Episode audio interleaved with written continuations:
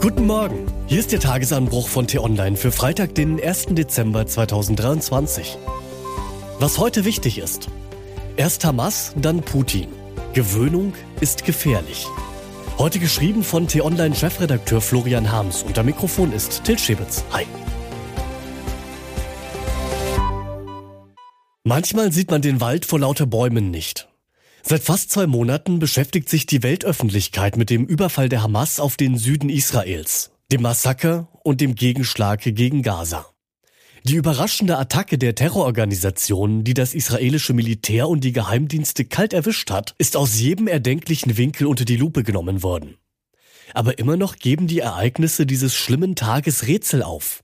Wie kann es sein, dass man von einer dermaßen großen Operation vorher nichts mitbekommt? Gewiss, es gibt darauf Antworten. Die israelischen Streitkräfte waren im Westjordanland beschäftigt, die Politik mit sich selbst.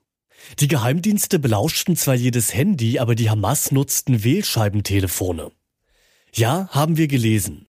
Seltsam bleibt es trotzdem. Tausende Kämpfer kamen aus dem Nichts. Wie hat die Hamas es geschafft, dass ihre Vorbereitungen und ihr Aufmarsch unsichtbar blieben? Ist das nicht unmöglich? Die Antwort lautet, doch ist es. Neue Erkenntnisse sorgen für etwas Klarheit. Die große Heimlichkeit ist nämlich ein Märchen. Die Hamas hat in aller Offenheit und in Sichtweite des israelischen Militärs ihren Angriff bis ins letzte Detail trainiert. Die israelischen Soldaten mit ihren Hightech-Kameras auf der anderen Seite des Zauns entdeckten sogar einen hochrangigen Hamas-Kommandeur bei den Übungen. Die Grenzwächter schlugen Alarm. Warum trotzdem nichts geschah? Das ist ein Lehrstück weit über Israel hinaus. Schon die erste Lektion lässt sich allgemeingültig formulieren. Keine Armee ist besser als die Gesellschaft, aus der sie hervorgeht. Jede Arroganz, die der Mainstream für akzeptabel hält, lässt die Maschinerie des Militärs stottern, sobald es ums Ganze geht. Die Beobachter an der Grenze, die auf den Monitoren jede Bewegung im Gazastreifen verfolgten, sind genau genommen nämlich Beobachterinnen gewesen. Allesamt junge Frauen, auch die Offiziere. Ihre Warnungen wurden einfach weggewischt. Von den Vorausgesetzten, den allwissenden Männern. Inzwischen sprechen es einige Soldatinnen, die den Angriff der Hamas auf ihre Beobachtungsposten überlebt haben, offen aus. Wären wir Männer gewesen, hätte man uns nicht so einfach abblitzen lassen. Ist die bevorstehende Attacke also eigentlich offensichtlich gewesen und nur die Borniertheit hochrangiger Offiziere hat der Hamas in die Hände gespielt? Es ist verlockend, es bei diesem Schluss zu belassen. Aber noch heimtückischeres ist am Werk. Etwas, das die Schwächen der menschlichen Psyche gnadenlos ausnutzt. Denn die mächtigste Verbündete der Hamas hieß Gewöhnung. Die Hamas-Leute trainierten für ihren Angriff weithin sichtbar und mit großem Tamtam. Die Terrororganisation veröffentlichte Ausschnitte ihrer Übungen zuhauf in den sozialen Medien, damit es wirklich jeder mitbekommt. Und das seit Jahren.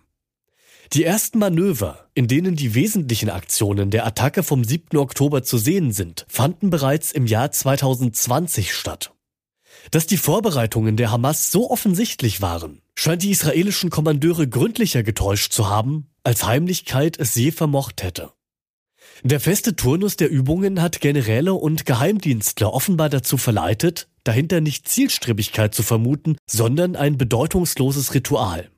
Ausgerechnet routinierte Vollprofis sind für diese Form der Täuschung besonders anfällig. Alles schon gesehen, kennen wir, falscher Alarm.